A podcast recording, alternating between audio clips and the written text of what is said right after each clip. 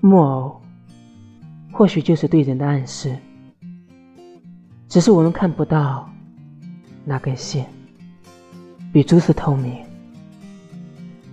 我照常行走，但有些人已经倒下，他身后的人走了神，松开了手。父亲躺下几个月后离世，不知什么缘故，院子中的桂花却开得更盛。